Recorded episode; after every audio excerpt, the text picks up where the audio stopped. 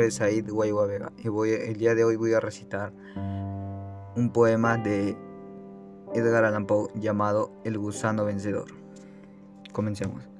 Ved en una noche de gala, en los tardios años desolados, un hueste de ángeles alados, envueltos en velos y ahogados en lágrimas, sentados en el teatro para ver un drama de temores y esperanzas, mientras la orquesta barbucea la música de las esferas. Los mimos echan imagen del dios alto, murmuran y susurran en voz baja, revolteando de un lado a otro simples títeres que vienen y van al capricho de unas vastas masas informes, que recorren el escenario proyectando con sus alas de cóndor el invisible dolor.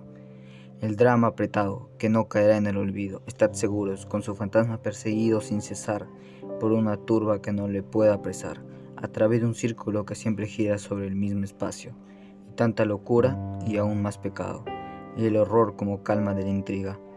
Pero ved, en medio del gesticulante tumulto, una forma raptante se introduce, una cosa sanguinolenta que se debate en la soledad del escenario. Se retuerce, se retuerce, con mortal angustia.